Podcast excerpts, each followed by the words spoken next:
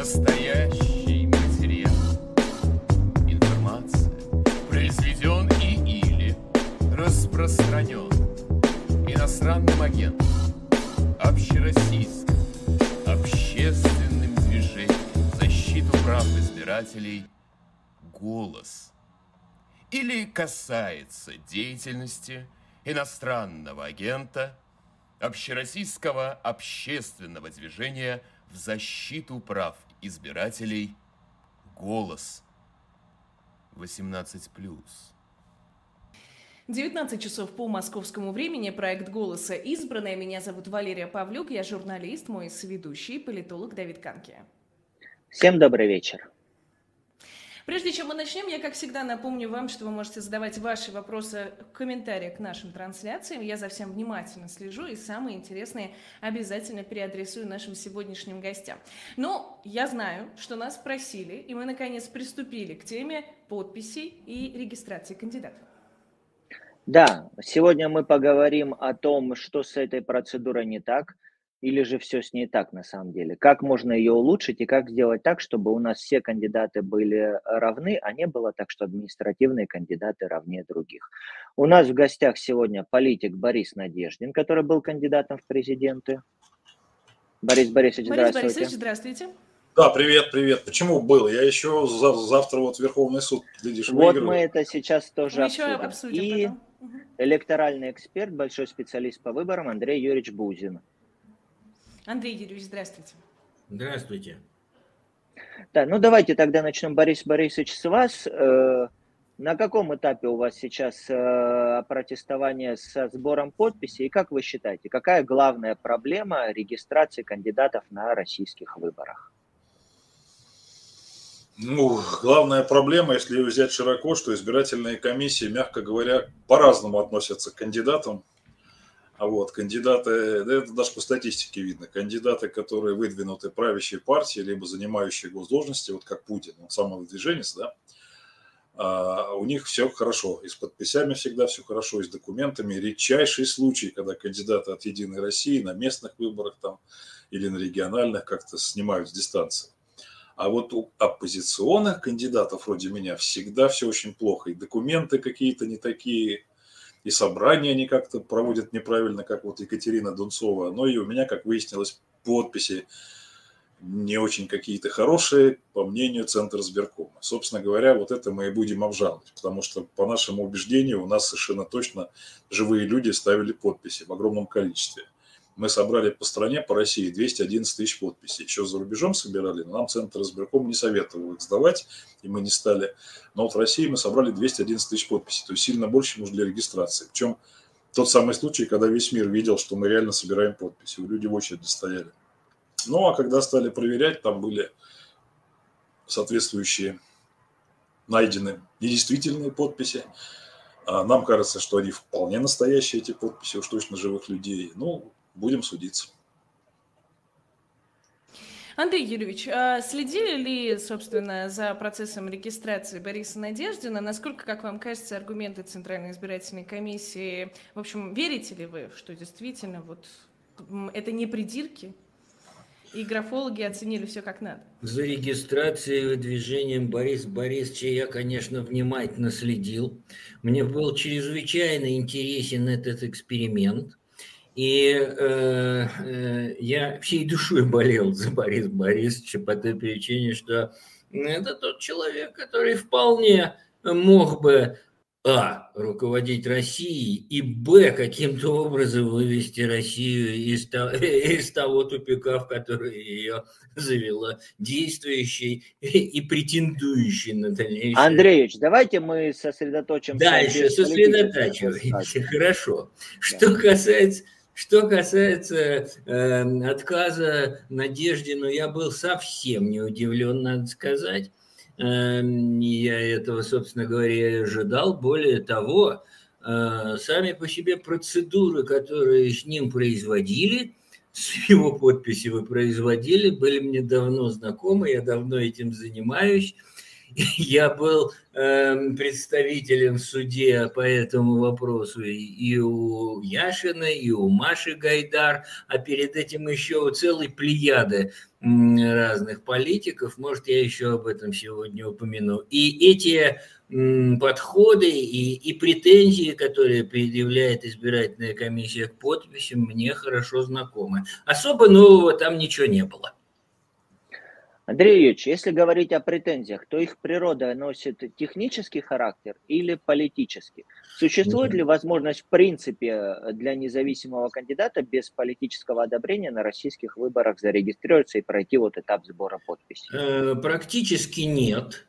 Бывают случаи, когда на муниципальных выборах случайно том случае, если между разными политическими уровнями на этих муниципальных уровнях есть какие-то разногласия, бывают случаи, что проскальзывают.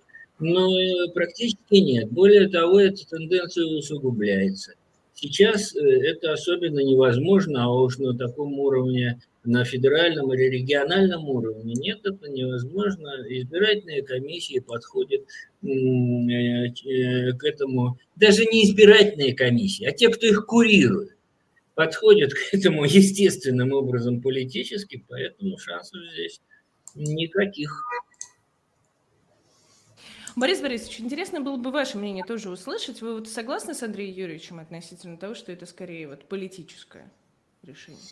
Ну, какие у меня есть варианты? Конечно, приходится соглашаться. Я же подписи постоянно собираю.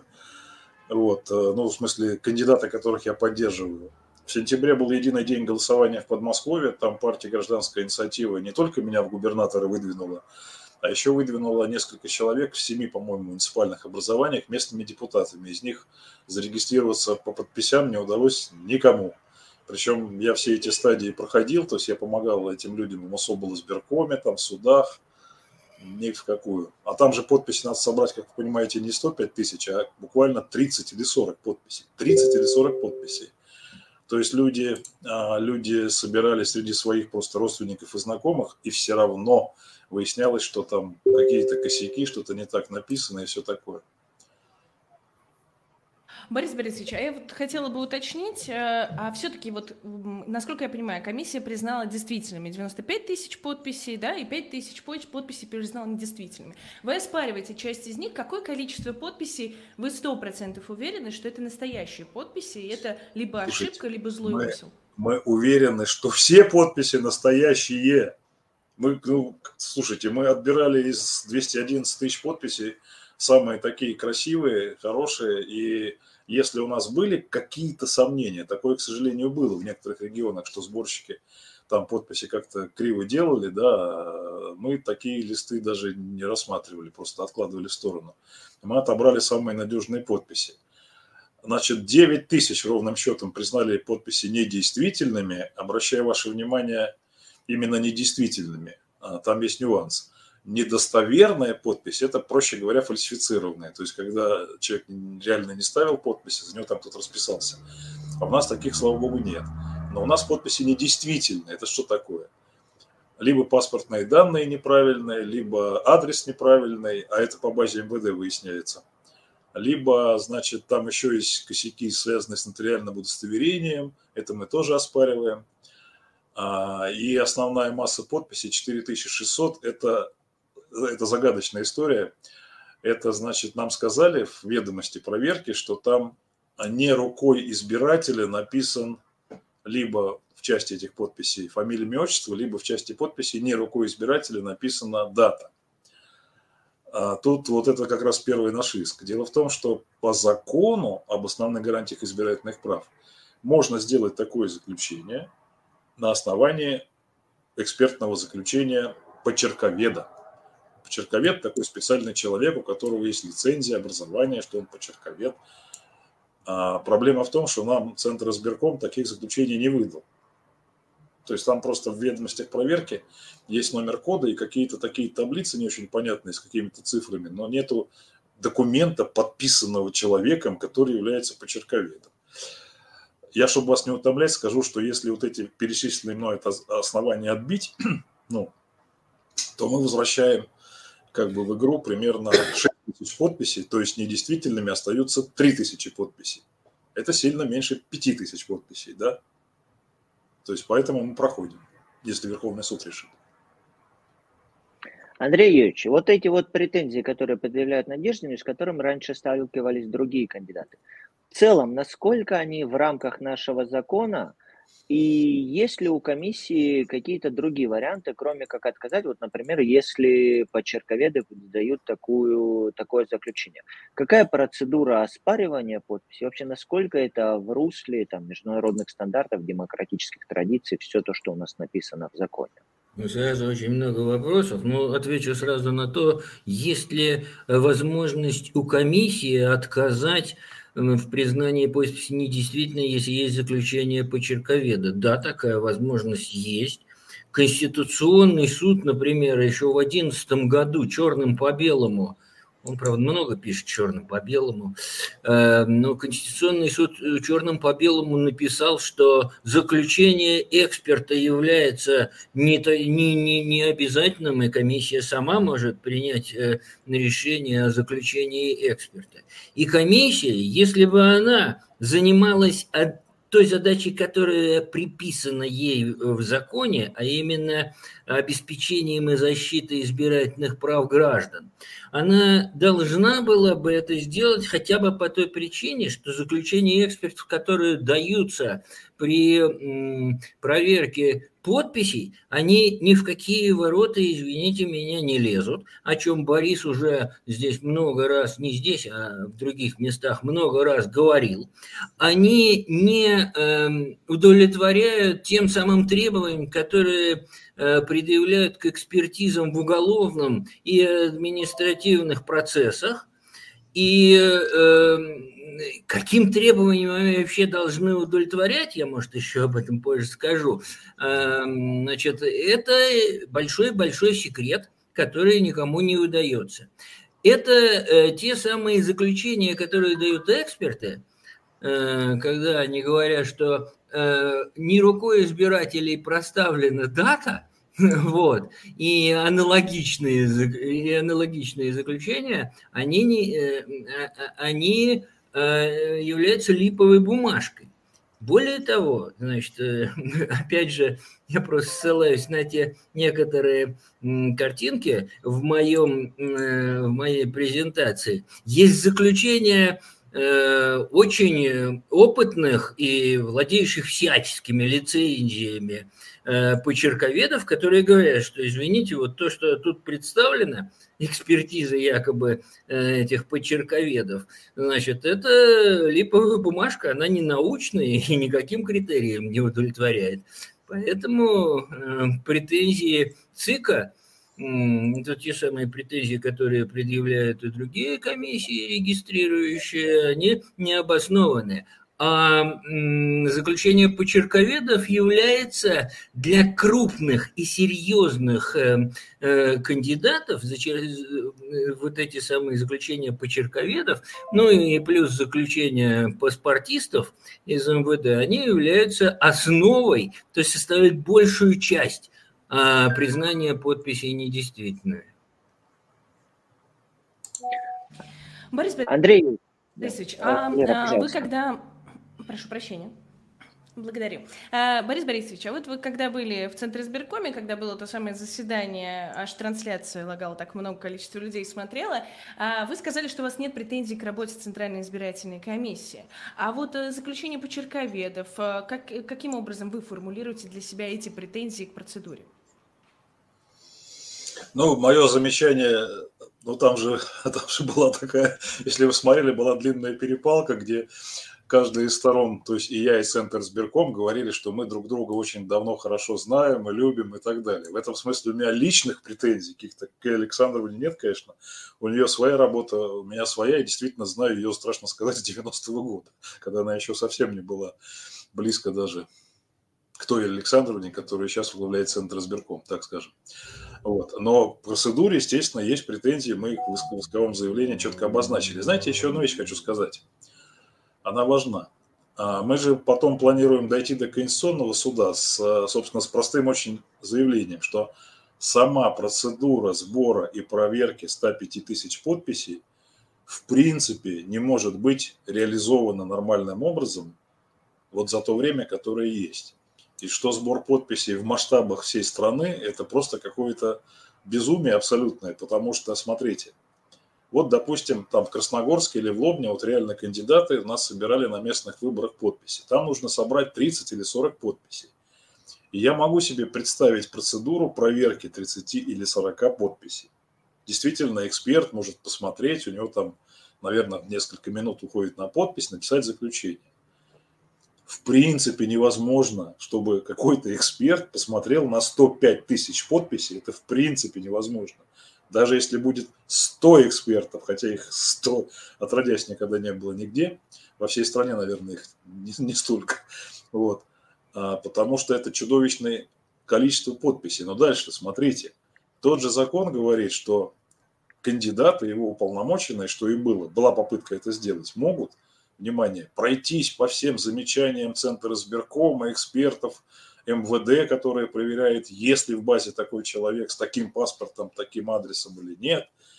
И якобы по каждой подписи мы можем выразить свое суждение. Как вы думаете, вот можно каким-то разумным количеством людей за те два с половиной дня, которые нам на это дали, два с половиной дня, да, рассмотреть, внимание, 105 тысяч подписей. Как думаете, это теоретически возможно? Ответ – нет, конечно. Поэтому, несмотря на то, что мы там два с половиной дня сидели в центре сберкоме, мы успели продвинуться примерно по 30, даже меньше, по 20 с чем-то тысячам подписей. Ну, просто физически представьте себе, как это выглядит, да?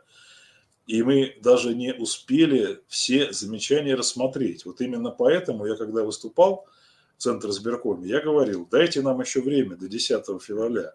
Есть такая возможность. Но нам сказали, нет, вот все, вот, вот сегодня все должны решить.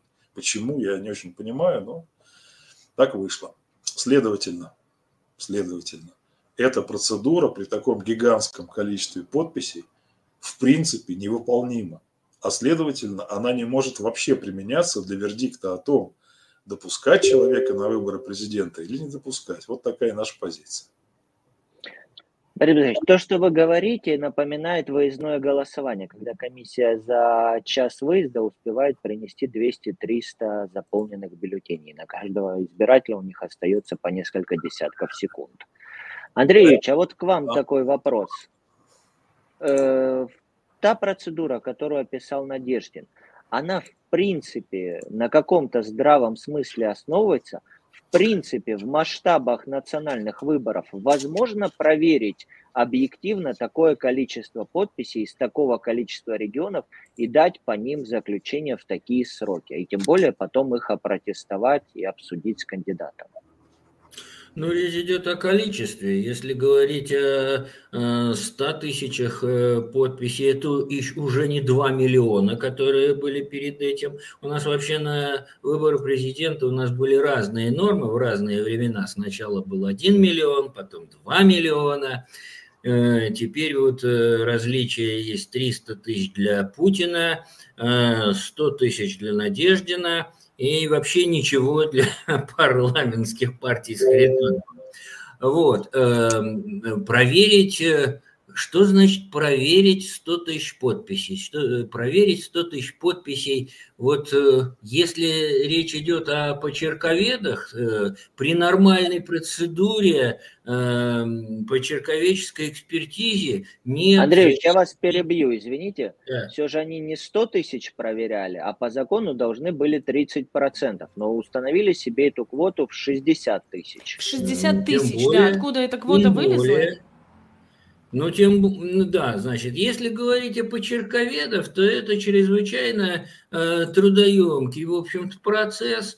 И если вы, допустим, вот э, Борис Борисович, например, если в суде попросят, чтобы э, была проведена какая-нибудь экспертиза почерковеческая, ему начнут рассказывать, что это, значит, очень долго и очень дорого, а тут, значит, они их бракуют э, пачками. Поэтому, если говорить о почерковедах, то нет. Такое количество подписей, конечно, за 10 дней э, при нормальной э, процедуре не проверить. Раньше о почерковедах вообще э, речь не шла. В 90-е годы проверяла именно избирательная комиссия без экспертов. Если говорить о проверке там паспортных данных и, э, и вот данных избирателя самого по себе, принципиально это возможно – а, потому что используются сейчас, в общем-то, уже такие автоматизированные средства проверки, но хотел бы обратить внимание, что тут достаточно много ошибок, потому что базы данных и МВД, и особенно, как выяснился, реестр, реестр избирателей ГАЗ-выборы чрезвычайно неточный.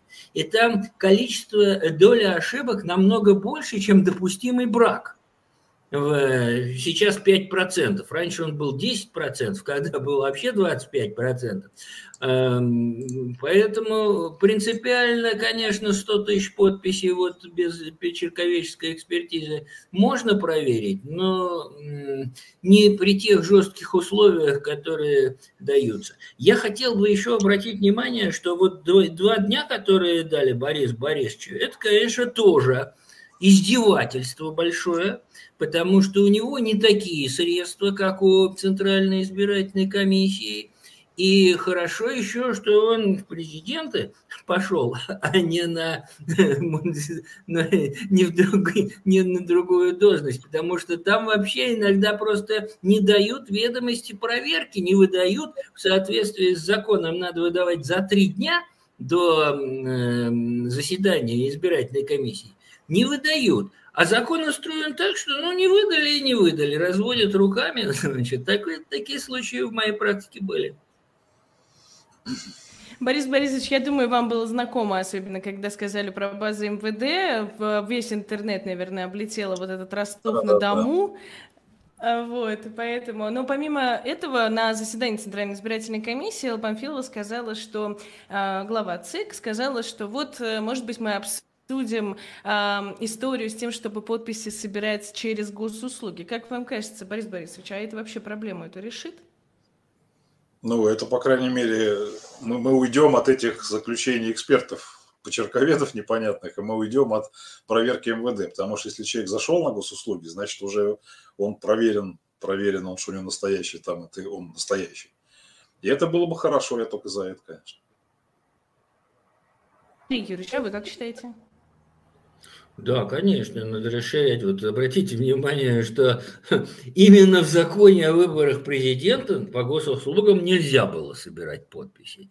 Вот э, эту поправку была внесена в другие законы, и в закон об основных гарантиях, и в закон о выборах депутатов э, Госдумы, и на местных выборах это разрешено, но ограничено 50%. Вот эти 50% спрашивается, откуда они взялись. А я вам скажу, откуда. Достаточно десятка подписей, чтобы отказать в регистрации. Ну, достаточно в том смысле, что если вам надо собрать 40 подписей, то вам зарубят, э, значит, обязательно, если надо будет нежелательному кандидату, зарубят 5, и это будет больше 5%. То есть газ выборы надо привлекать, это правильно сказал Борис, что э, там все-таки человек уже идентифицирован, вот, поэтому надо до 100% увеличивать эту возможность. Э, Борис Борисович, вот э, я когда смотрю на то, как у нас кандидаты собирают подписи, мне это все больше кажется каким-то издевательством над людьми.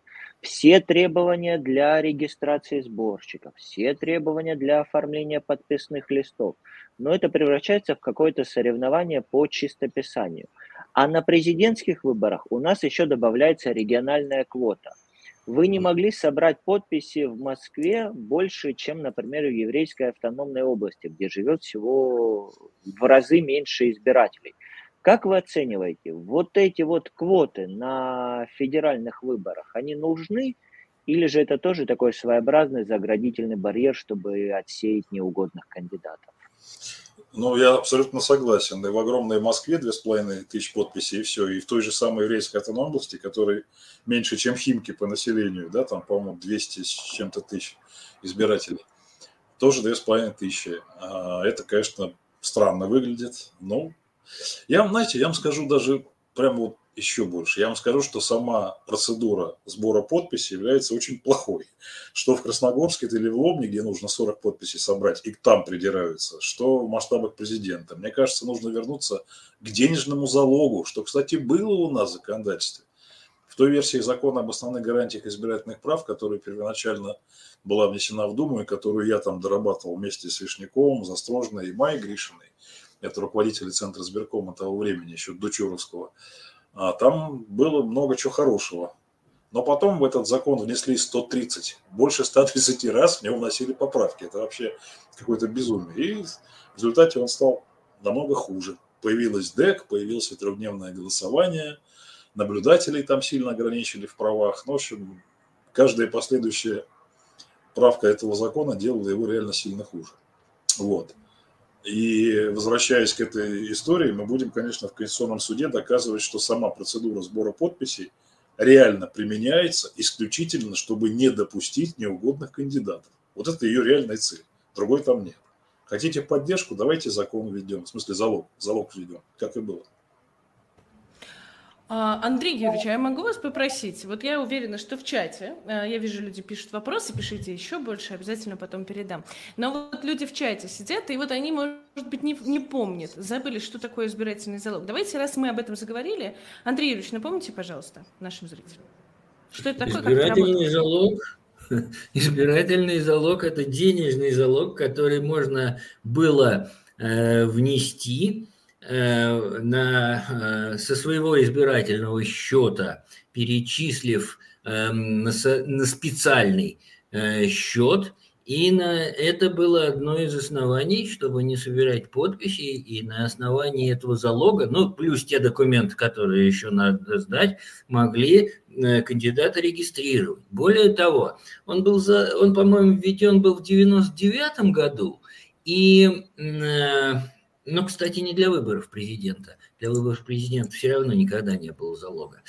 Э, вот. А для всех остальных кандидатов был залог, и можно э, было внести залог как страховочное средство при сборе подписей.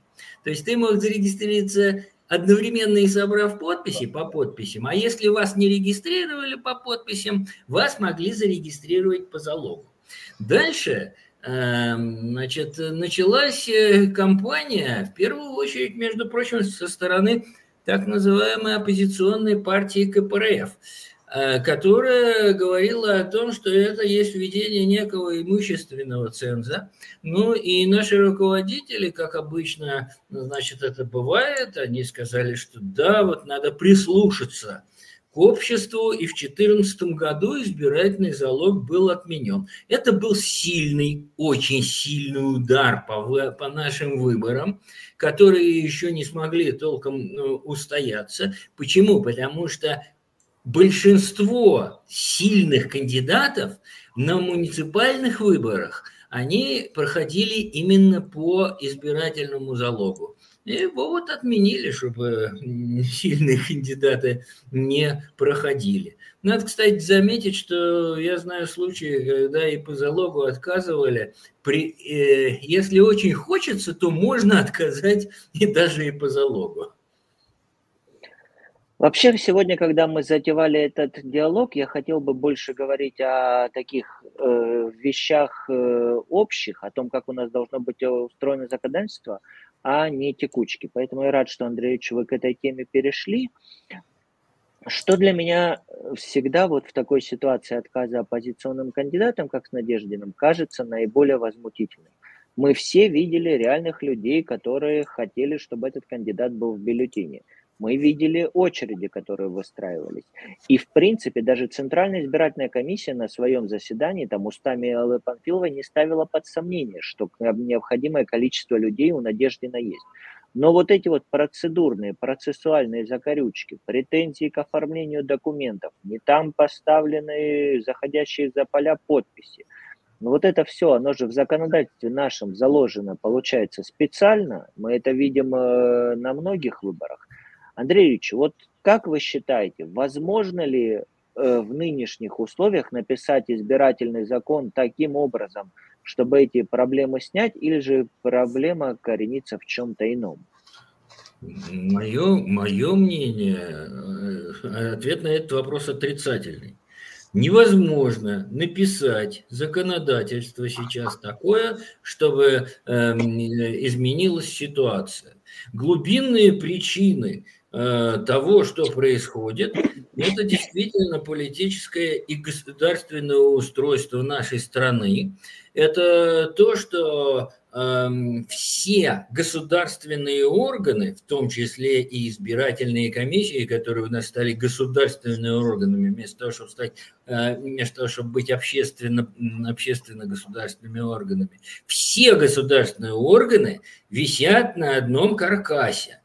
Так называемое, его официально называют вертикаль власти – Э, значит, каркас этот составляет исполнительная власть, которая, вершиной которой является администрация президента, и на этом самом каркасе, как игрушки, висят все остальные ветви власти, две большие, законодательные и, и, и судебные, а также всякие маленькие игрушечки типа, э, типа избирательных комиссий, общественных палат, партий и так далее.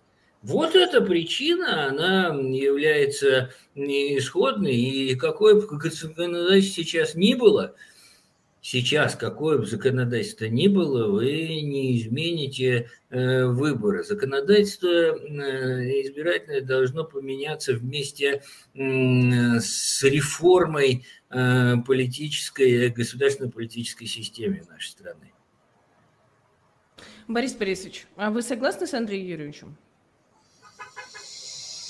Ну, трудно не согласиться. Я же не случайно сказал, что в тот в целом неплохой закон, который мы написали вместе с Центром избиркомом того вот, даже, так сказать, более чем предыдущего времени, в начале нулевых, он хороший был закон, только в него после этого больше 130 раз вносились изменения. Они спрашивают, для чего вносились-то?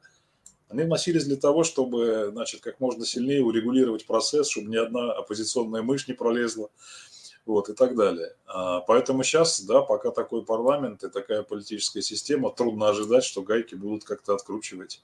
Но я, собственно говоря, этим тоже планирую заниматься. У нас, а, ну, не совсем политическая дискуссия, скорее профессиональная дискуссия тех, кто за выборами следит, но я хорошо понимаю, что, значит, э, в 2026 году выборы в Государственную Думу, и крайне важно, чтобы там победила партия, вот, которая будет, ну, не голосовать стопроцентно, как из администрации говорят, а хотя бы отстаивать интересы избирателей. Я думаю, что мы этого добьемся. То есть эта избирательная кампания показала, что таких людей в стране очень много, которые готовы поддержать кандидатов вроде меня.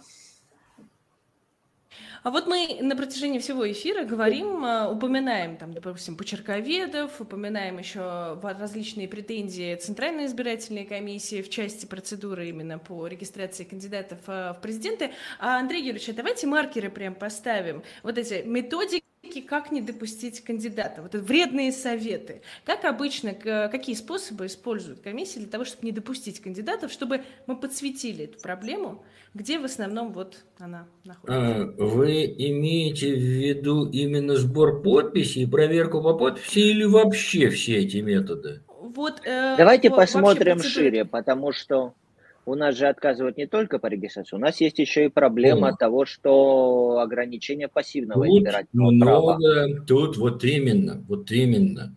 Тут очень много способов, и в первую очередь правильно Давид вспомнил, э, что у нас пассивное избирательное право ограничено, то есть право выдвинуть себя ограничено сейчас антиконституционными ограничениями, у нас э, около 60 ограничений, ну, если считать по статьям Уголовного кодекса и потому, что написано э, в избирательном законодательстве, около 60 ограничений – которые ну, не вписываются они в Конституцию. В Конституции сказано, что вы не имеете права избираться и быть избранным, если вы находитесь э, в местах заключения по приговору суда, либо вы э, признаны судом недееспособным. Все.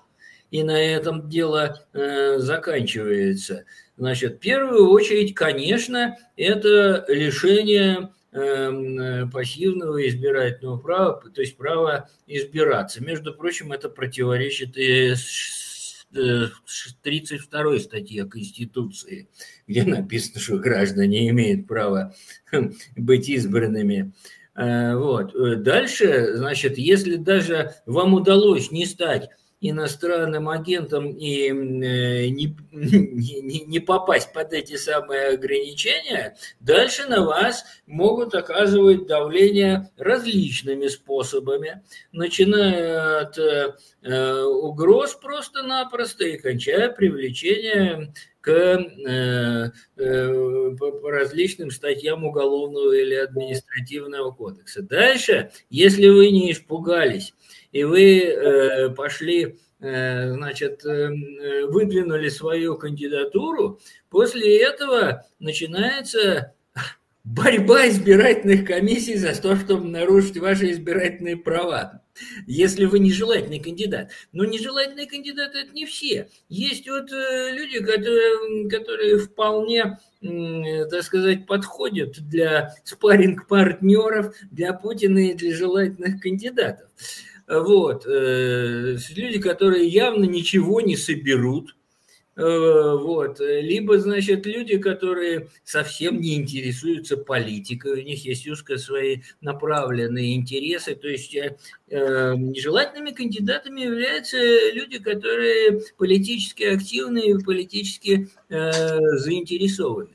Вот, и их, на них э, можно, э, значит, дальше давить различными способами. Ведь, понимаете, у нас как, поскольку все едино, все единая вертикаль, и э, исполнительная власть избирательные комиссии – это единая теперь организация. Вот как работают, например, избирательные комиссии вместе со штабами? Они, э, так сказать, привлекают Э, штабы э, основного кандидата. И вот штаб основного кандидата, э, юрист основного кандидата или группа юристов основного кандидата, они имеют полный доступ к многим, к такой информации, которая недоступна другим кандидатам. И они начинают выискивать различные недостатки, формальные и неформальные, в документах, Э, которые поданы в избирательную комиссию. Вот это вот э, неравенство кандидатов здесь очень сильно проявляется. Я это хорошо знаю, поскольку много раз работал в штабах, и более того, работал в штабах в э, так называемых административных кандидатов. Тогда у меня был доступ полный. Вот, и, и там дальше можно найти какие угодно недостатки в документах не обязательно в, эм, в подписных листах. То, значит, что у вас не подписана какая-то бумажка, э, то, э, значит, как у Грудинина обнаруживаются вдруг э, счета в иностранных банках, хотя сомнительно, но трактуется это не в пользу кандидата. В общем, над этим работает вся эта система избирательных комиссий, эм, регистрирующей комиссии, юристы регистрирующей комиссии, которые являются одновременно юристами местной администрации, если речь идет о местных выборах. Вот. И э, если там не найдут никаких закорючек, э, то есть найдут э, или найдут, но все-таки решат э, придраться к э, подписям, то к подписям можно придраться всегда я э, давно э, говорю о том, что существует теорема российских выборов, которая выглядит так. При желании по подписи можно не зарегистрировать всегда. Вот, так что много способов. Борис Борисович, ну вот смотрите, после такого исчерпывающего комментария от Бузина, как вы в себе находите силы участвовать в политической деятельности, пытаться продраться через все эти барьеры? Ну, как это, судьба у меня такая, что я могу сделать? Я участвую в выборах больше 30 лет, и более того, вы знаете, я больше, большей частью я выборы выигрываю. Например, сейчас я действующий депутат Долгопрудном, меня тоже совершенно не рада была видеть местная Единая Россия в 2019 году, когда я не только сам стал депутатом, еще шесть моих товарищей стали депутатами. Это был самый плохой результат Единой России там во всем Подмосковье. И самый хороший результат там, ну, в процентах партии, список, который я тогда возглавлял в 2019 году Долгопрудном. Я еще и округ выиграл. А, то есть, э, ну, можно добиваться в этих условиях, да. И я, собственно говоря, абсолютно убежден, что надо участвовать в выборах, потому что другого хорошего способа сменить политику страны, а в перспективе и власть просто я не знаю. Мне он неизвестен. Все остальные способы возможные теоретически, вроде там 17 -го года или 91-го, все остальные способы гораздо хуже. Хорошо, судьба у вас такая. Ну вот то, с чем мы сталкиваемся при организации наблюдения. Приходят молодые люди, 18-летние, с горящими глазами. Они приходили на вашу компанию и ставить подписи. И они сталкиваются со всей этой системой, сталкиваются с этой несправедливостью. Что можно им сказать, как их можно э, мотивировать, чтобы они продолжили интересоваться российской политикой? Они просто бросили все и ушли в свою частную жизнь, или бы уехали за границу. Ну, все не уехали. Вот. Э, но мы хорошо видели этих людей, когда стояли в очереди, чтобы поставить подпись а, за альтернативного кандидата. Эти люди есть, они всегда будут. Совершенно невозможно закатать всех под асфальт. Я только хочу сказать, что, знаете, я же родился в Советском Союзе, когда была КПСС, и, кстати, свои первые выборы я выиграл, когда еще была КПСС. Выиграл кандидата от КПСС, который там был многолетний депутат и всегда получал там 99%, между прочим. Я вам хочу сказать, что тогда, в 80-х годах, когда начал свою политическую деятельность, все было намного хуже, намного. Там выборы, ну, слушайте, там были выборы с одним кандидатом, ну, пока Горбачев перестройку не сделал. Вот. Были выборы с одним кандидатом. Просто давали листочек, на котором фамилия кандидата, ни квадратика, ничего. Опустил в урну, пошел. Явка была там 99% и 99% голосовали за этого кандидата. А потом как-то раз, и все вроде наладилось, да. Демократия появилась. Кривая, косая, но появилась. Поэтому я вам так скажу. Тот факт, что в России вообще есть выборы, и что можно все-таки выдвигаться кандидату не одному – при всем при том, 17 марта, даже если меня не восстановят, в бюллетене будет более одного кандидата. То есть теоретически возможно значит, другого человека избрать президентом. Да? А, поэтому надо работать с тем, что есть, но нужно, конечно, планомерно, постепенно добиваться того, чтобы в России были нормальные конкурентные выборы. Я думаю, что мы этого добьемся ровно по той причине, что те вот молодые, которые подрастают, они хотят жить в мирной свободной стране а не в той, которую сейчас нас нынешнее, нынешнее руководство ведет. Так что все будет хорошо, но, возможно, не сразу. Э, Борис Борисович сейчас упомянул относительно выборов э, в Советском Союзе. Мы с Андреем Юрьевичем до этого разговаривали уже про выборы в Советском Союзе, поэтому после этого эфира, если захотите, можете посмотреть. Андрей Юрьевич, вот упомянули относительно выборов вот как бы в прошлое немного. А давайте действительно попробуем проанализировать. Андрей Юрьевич, а была ли такая ситуация, что решение почерковедов стало, стало, было решающим вообще на выборах? В прошлом. Не совсем понимаю вопрос. Вот оно все время последние э, скажем так, 10, э, 10 лет оно является решающим. Правда, в разных регионах по-разному привлекают почерковедов. В Москве почерковедов много, и на нежелательных кандидатов э, их особенно много. Я вот приводил в своих статьях пример, что на Машу Гайдар напустили сразу семь человек, семь почерковедов, которые не справились, так к ним добавили еще двух. Вот. А на э, ее э, конкурентов – там вообще почерковедов не, не, не, не допускали к проверке, если проверка это вообще была. Так что почерковеды... Ну, например, например, 2019 год. Выборы в Мосгордуме, да. когда были протесты. Люди вышли на протесты, было большое Прекрасно. внимание привлечено к этим выборам. Я надеюсь, что вы э, как раз посмотрели кусочек моей презентации. Там пример по тем самым, э, да, вот этот вот самый пример по тем самым кандидатам, которые не были допущены.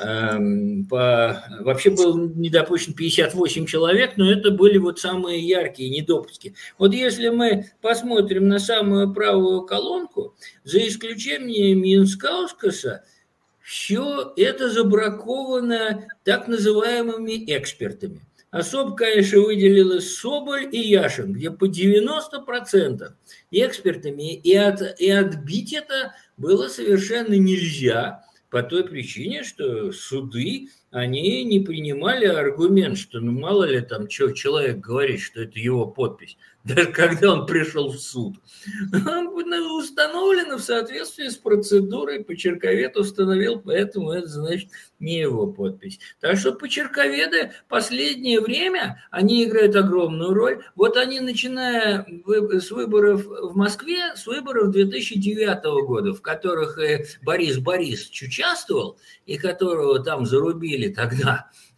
Вот. Э, значит, э, с этого 2009 года в Москве, и это постепенно распространяется и на всю Россию, находят почерковедов местных. Их, кстати, не так мало, как Борис Борисович сказал, их, конечно, очень много в России. Э, вот, и все, вот те, если вы попросите у этих почерковедов, вы пойдете в Верховный суд, значит, они если они будут присутствовать, они все предъявят вам эти самые бумажки о том, что они настоящие почерковеды. Заключение, э, даже самой лицензию на ведение почерковедческой деятельности. Их довольно много. Приходят вопросы из чата, и некоторые из них хотелось бы задать. От Павла Ходосова. Можно ли мне, как избирателю, написать обращение в ЦИК на тему того, что меня ущемляют в правах, прописанных в Конституции? Нет. Андреевич, э, да, Борис Борисович, хотите продолжить, раскрыть?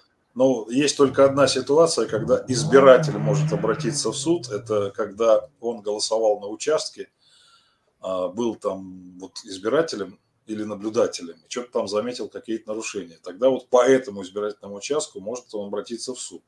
А, например, обратиться в суд человек, подпись которого не засчитали в избирательной комиссии, такой возможности на самом деле нет, потому что обратиться в суд может только кандидат или избирательная комиссия, или прокурор, но там еще и список лиц, но среди них нет обычного избирателя. Борис, Вообще... там про ЦИК речь шла, про ЦИК про ЦИК шла, так я понял, да, в, в вопросе. Может да. ли избиратель да, обратиться ли... не в суд, а в ЦИК? А, ЦИК, что ли? Да. Да, ЦИК. Ну, это, ну, теоретически любой гражданин России может написать заявление любому должностному лицу. Теоретически да, но практически никаких последствий не будет. Андреевич, а может вы тогда еще чуть-чуть поподробнее расскажете? Ну, я могу, я могу только вспомнить замечательное его, когда у юриста, у адвоката гражданин СССР спрашивает, скажите, а я могу? Он говорит, можете, можете. Нет, все-таки я могу, можете, можете. Эм, так э, значит, я все-таки могу? Так нет, я вам этого не говорил. Так вот, можете писать сколько угодно. В ЦИК можно писать обращение. Более того, прямо сошлитесь на э, эм, 20 статью Федерального закона об основных гарантиях избирательных прав, где написано, что избирательные комиссии обязаны рас, обязаны рассматривать э, э, обращения даже не написано от кого, то есть от всех могут, должны, обязаны рассматривать обращения по поводу нарушения избирательных прав. Так что пишите. Ну, окей. А они будут рассматривать? Прямо на заседании комиссии ваше обращение? Нет, нет, нет. Для этого есть, для этого есть аппарат. Аппарат получит эту бумагу, и аппарат ответит, а подпись будет там стоять одного из членов Центральной избирательной комиссии. У них так это устроено который не будет, конечно, читать этот ответ, который будет подписывать, но будет ответ. 30 дней дается нашим органам государственным пока что для того, чтобы ответить э, любому гражданину. А, простите, продолжу. Вопросов из чата обещали, поэтому выполняя обещания. Тут вот интересное, как раз касательно второго иска, который вы собираетесь подавать, Борис Борисович. А, не поняла вопрос, э, пишет наш пользователь э, Эл Памфиловый, что один сборщик собирал подписи в разных регионах. Не крепостные же, не прикрепленные к месту регистрации. Вот действительно вы подаете, насколько я понимаю, второй ваш иск э, в Конституционный суд с этим и связан. Расскажите ваши претензии и, в общем-то, почему они не обоснованы. Это претензии ну, Центра избиркома. Ну, мы, собственно говоря, даже еще до Конституционного суда просто говорим, что федеральный закон совершенно не привязывает сборщика а к сбору подписей именно в том регионе, где он зарегистрирован, и заверение нотариуса именно в том регионе, где он собирал подписи, проще говоря. Я уже приводил пример, что житель Долгопрудного, это другой регион, Московская область, вполне мог собирать подписи в Москве, а потом завериться у нотариуса в Долгопрудном. Но вот Центр сберком считает, что так нельзя делать, то есть точнее так. Есть масса, масса, там сотни а, подписей забраковано, потому что вот условный такой вот сборщик не там, где он собирал, заверился, а в другом регионе. Вот. Мы считаем, что это абсолютно нормально, и закона это не следует. Но Центр сберком сказал, что нет, вот не так все это. Вот, собственно, в чем вопрос. Но просто у нас, у нас реально, все же прекрасно понимают, что у нас, особенно в больших городах, огромное количество живут и работают людей, которые там не прописаны. Это, ну, это реальность. Так, так, так устроено. В Москве, я думаю, их миллионы. Хорошо. И э, я прошу прощения, Борис Борисович, хочу с, с вами продолжить, раз уже начала про Конституционный суд. Третий иск, я насколько понимаю, вы собираетесь подать в Конституционный суд уже совсем скоро, через два дня буквально. А, о чем будет этот самый иск и, в общем, как, какие перспективы? Как нет, нет, нет, мы, подождите, мы подаем пока в Верховный суд. До Ой, Верховный, суда. прошу прощения, Верховный суд, конечно. Да, конечно. Верховный, до Конституционного суда там еще дол- долго, это месяц, грубо говоря. Вот. А мы подаем третий иск, собственно, обжалуя сам отказ в регистрации меня как кандидату. То есть, еще раз, сейчас поданы два иска, они рассматриваются завтра, в которых мы обжалуем нормативные документы Центра избиркома, на основании которых он проверял подписи. А будет основной иск, обжалующий, собственно, сам отказ в регистрации. Почему мы его вот как бы не торопимся подать? Потому что, как легко догадаться, если Верховный суд удовлетворит наши иски, то совсем другая ситуация будет. Мы тогда будем ссылаться на этом в основном иске. А если не удовлетворит, у нас, грубо говоря, тогда меньше оснований, ну просто есть и другие основания. Например, мы нашли паспорта реальных людей, где выясняется, что все правильно они написали в подписных листах, а, а МВД неправильно оценила их паспортные данные, адреса. Вот. А, но тогда у нас просто другой набор оснований для обжалования самой, самого отказа в регистрации. Вот, собственно, в чем дело. Андреевич, а перспективы, э, вот... простите, пожалуйста, а Андрей Георгиевич, а перспективы какие вот у этого разбирательства, как вам кажется?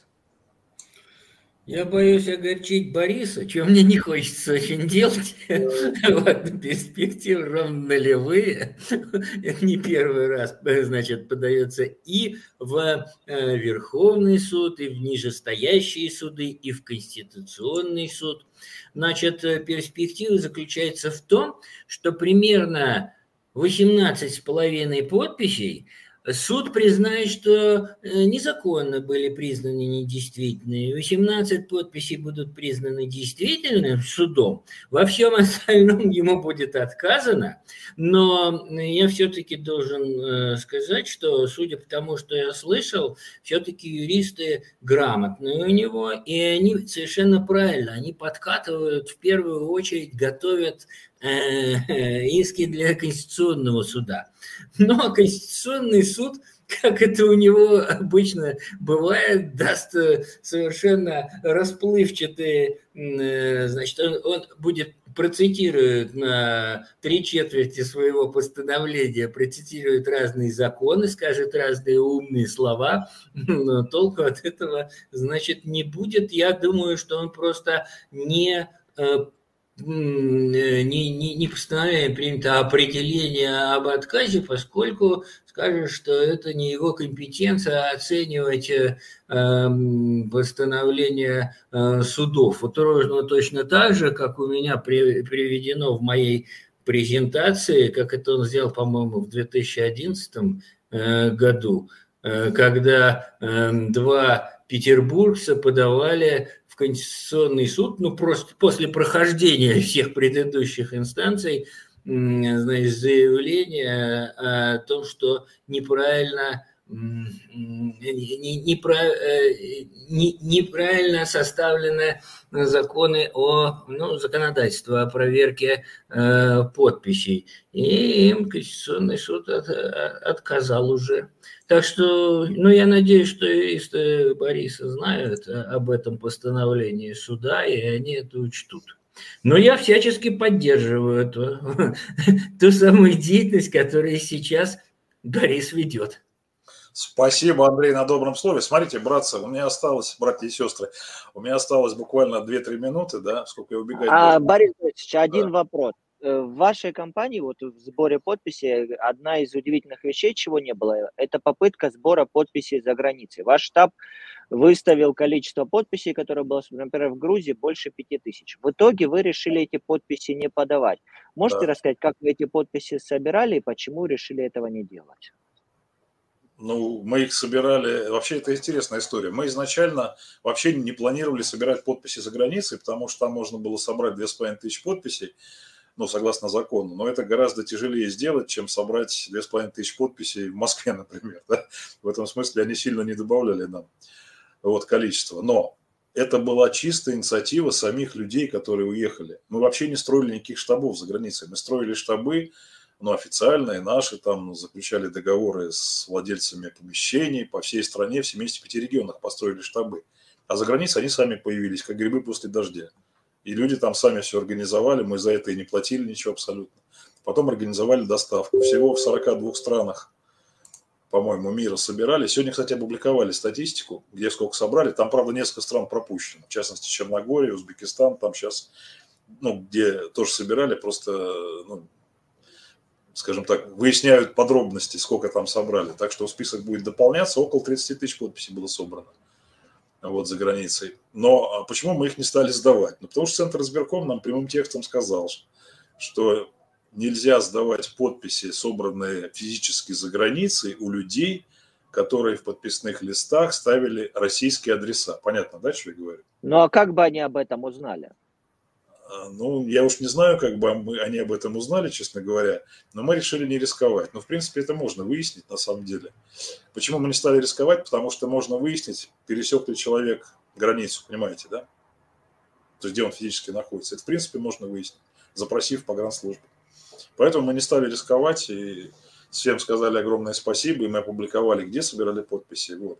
Смотрите, поскольку мне надо убегать, можно я что-нибудь хорошее скажу? Борис Борисович, нужно, нужно обязательно, конечно. Давайте, потому что, ну, сейчас такой пессимизм, там, не зарегистрируют, там, вы знаете, дорога к тому, чтобы в России стали честные выборы, она непростая. Я по ней уже пытаюсь идти вместе с Андреем Бузиным, кстати, и с другими коллегами уже десятилетиями. То есть вот с 90-х годов там и Бузин, и я, и многие другие занимаются. И Аркадий Любарев, да, который написал там блестящие, когда-нибудь, может быть, пригодящиеся избирательный кодекс и многие другие коллеги из «Голоса», вы все прекрасно знаете, десятилетиями пытаются сделать так, чтобы выборы были честные. Иногда кое-что получалось, между прочим. Закон вот 2002 года вполне, мне кажется, хороший, который изначально мы сделали. Не отчаивайтесь, друзья, дорогу осилит идущий. Капля камень точит, а уныние грех. Поэтому по этому пути мы идем. И поддержка у нас на самом деле сумасшедшая. Я это очень, очень хорошо вижу и в очередях, где подписи ставили, я по стране ездил, и в больших городах, таких как Казань, Санкт-Петербург, Москва, и в не очень больших городах, например, Ярославле, в Костроме. Ко мне приходили сотни людей, я чувствовал сумасшедшую поддержку. Поэтому не отчаиваемся, работаем, используем все легальные возможности, в том числе участие в выборах. Очень важные будут выборы 26 года в Государственную Думу. Первый этап подготовки к ним – это единый день голосования в сентябре этого года, когда избирается, между прочим, и Московская городская дума. Вот Андрей показывал, как я в 2009 году пытался избираться, а другие коллеги в 2019. Думаю, в этот раз у нас будет все намного лучше. Я так думаю. И Госсовет Татарстана будет избираться, еще там 12 региональных парламентов. Слава богу, что есть выборы в стране, поэтому рано или поздно эти выборы станут и честные, и конкурентные, и на них реально будет меняться власть, и все будет хорошо. В России нужно жить долго, чего я всем желаю. Вот на этой оптимистической ноте можно я покину наше высокое собрание. Спасибо большое, Борис Борисович, что, что нашли время, поговорили с нами. Спасибо вам. Давайте, будьте здоровы. Андрей Юрьевич, а вот у меня для вас все-таки есть еще вопросы. Для начала, разделяете ли вы такой вот хорошая нота? Не хотелось бы вот как-то э, омрачать, но все-таки разделяете ли такой оптимизм? А, так, э, знаете, это же эти оптимизм, оптимизм, пессимист, пессимизм и занудство – это внутренние черты характера. То, что существует такой Борис Надеждин и с его оптимизмом, или Гриша, например, который тоже очень близок по восприятию, Гриш Мельконец, я имею в виду, который близок по восприятию к окружающей среде, к Борису Борисовичу. А есть, значит, те, которые э, совсем э, не близки. Есть, более того, тоже полезные политики, э, типа Яшина и Навального, с которыми я еще дольше знаком, чем с Борисом Борисовичем. Э, вот, и они тоже нужны, у них э, другой взгляд, все будет, все будет хорошо, потому что все это сейчас разрушится, а, а значит, э, у Бориса Борисовича взгляд совсем оптимистичный, так что разделяю я или не разделяю, могу поспорить с прогнозами Бориса Борисовича, но Эм, это очень хорошо, что они такие прогнозы существуют, и такие люди существуют. И более того, я бы сказал, что у Бориса Борисовича больше даже шансов э, э, повлиять на то, что сейчас происходит, нежели у Навального. Как вы понимаете, у Яшина. Большое спасибо, Андрей Юрьевич, большое, что сегодня уделили нам время, поговорили. Я думаю, что еще вернемся к некоторым вещам, о которых сегодня говорили. Мы, например, говорили про избирательный кодекс, и я думаю, что как-нибудь нужно будет отдельно поговорить. Всегда рад, но про избирательный кодекс надо говорить лучше с Любаревым. Вот, поэтому я думаю, еще будет повод собраться. Спасибо вам еще раз большое. Вам спасибо. Ну, а перед тем, как мы будем резюмировать как-то нашу тему, я хочу напомнить, что вот раз Андрей Юрьевич заговорил про Григория Мельконянца, вы можете написать Григорию письмо. А, и было бы здорово, если бы вы это сделали. Я вот сейчас в чатик отправила а, адрес, по которому можно отправить письмо. Через есть различные способы это сделать, поэтому напишите пару теплых слов. Скоро выборы. А, напишите Григорию, что вы от этих выборов ждете. А, и на что надеетесь. Ну, а мы с тобой давай завершать уже эфир, Давид. А что ты думаешь? Все-таки миссия-то невыполнима получается? Хочется поблагодарить наших гостей за то, что они сохраняют оптимизм и какую-то определенную веру в российские выборы. У нас избирательная кампания не закончилась, еще целый месяц агитации. У нас четыре кандидата, которые будут бороться за пост президента или, по крайней мере, каким-то образом конкурировать, и мы обязательно как наблюдатели будем за этим наблюдать, следить и оценивать. Спасибо всем, кто сегодня смотрел трансляцию. Мне кажется, ключевое, даже несмотря на все те трудности, которые существуют у наблюдателей, несмотря на все те трудности, с которыми сталкиваются независимые кандидаты, на то, что по факту у нас сейчас создана ситуация, когда любого неугодного человека можно тем или иным образом убрать из избирательного бюллетеня, Выборы, как отметил правильно Надеждин, э, у нас по-прежнему существуют. А раз существуют выборы, значит и существует возможность нам, как гражданам, влиять на судьбу нашей страны. Да, и мы будем следить, соответственно, за этими выборами. Спасибо всем тем, кто смотрел. Я еще также напомню, что большое количество материалов по этим выборам выходит на сайте «Голоса», в социальных сетях «Голоса», например, медиа-мониторинг, где мы следим, а, какие СМИ и как говорят про кандидатов. Поэтому можно почитать. Все полезные ссылки есть в комментариях, в, прошу прощения, в описании к этой трансляции, поэтому переходите. Не забывайте, пожалуйста, ставить нам лайк, для нас это важно, и подпишитесь, пожалуйста, на наш канал. У нас еще много всего интересного выходит. Например, можно, как я говорила, посмотреть а, видео про выборы в СССР. Ну и всем, получается, спасибо. До следующей недели. И честных выборов.